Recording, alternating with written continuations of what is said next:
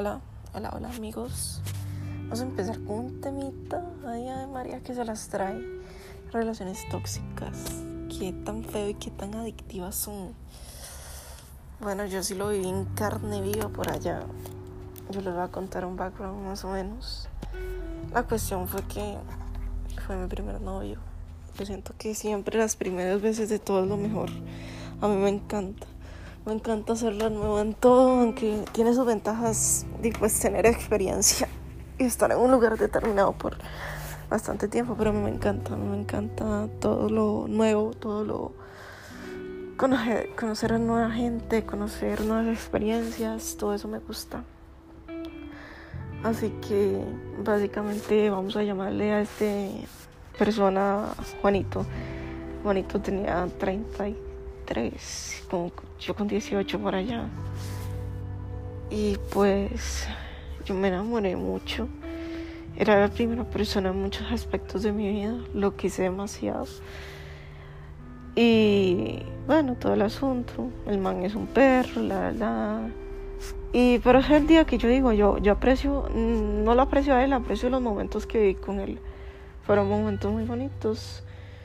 Y siento que por allá es lo que uno lo ata, los momentos y las historias que han pasado que tal vez uno no lo supera, porque uno trata de experimentar eso con otras personas y no es lo mismo. Y claramente no va a ser lo mismo porque no es la misma persona, pero bueno, uno es así. Así que yo me enamoré. Y recuerdo todo eso con, con mucho cariño, no lo, o sea, con mucho dolor también, porque yo me veo externo a mí, yo digo, yo era una niña, yo era ahí se las pongo así, yo, yo di mi primer beso a los 18 años por allá. O sea, era una persona muy pura, una persona que no sabía, que no hacía, que no decía, muy limitada. Y que llegó una persona y te explica todo con cariño, con tiempo, con amor en su momento, cariño. Entonces eso a mí me atrapó. Así que básicamente eh, ya el man no quería nada. Y así, a veces somos así. Digamos que sea una mujer o un hombre, siempre pasamos etapas donde no queremos nada con nadie y tal vez nos gusta tener ahí un.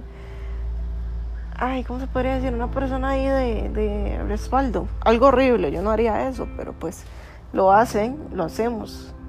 En algún momento lo hice y no me gusta para nada.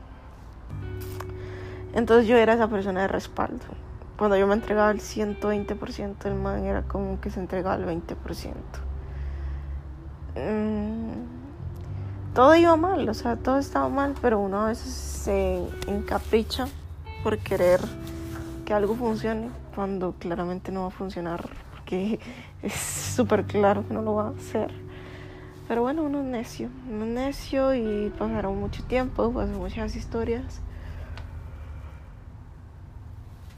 Y siempre me hacía sentir culpable, como yo misma yo decía, yo no soy lo suficiente, yo no me entrego lo suficiente, yo soy fea.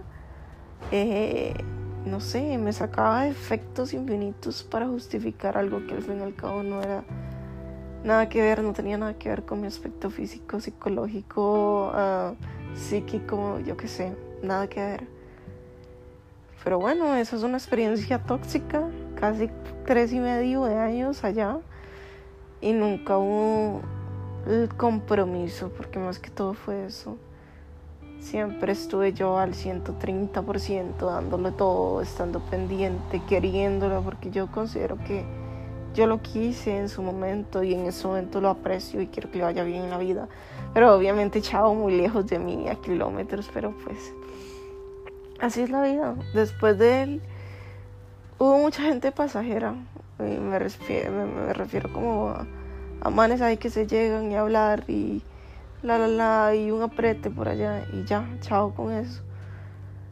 Hasta que ahí llegó X persona, hace muy reciente y yo creo que, que es muy lindo sentir cosas muy bonitas por otra persona.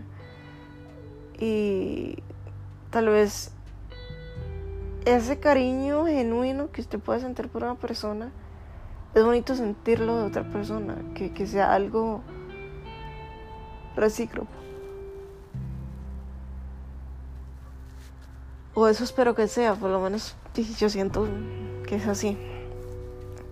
Entonces después de esa relación de, de mi primer novio, me es muy difícil confiar en la gente. Yo considero que todo el mundo, sea mujer o sea hombre, en cualquier aspecto de la vida, extracto social, siempre buscan algo a cambio. Y es que así es el ser humano. Yo estoy con usted porque usted me hace sentirme linda. Yo estoy con usted porque usted me da plata. Yo estoy con usted porque pues me la como por allá. O yo estoy con usted porque, ay, yo qué sé, porque me dio papeles, yo qué sé.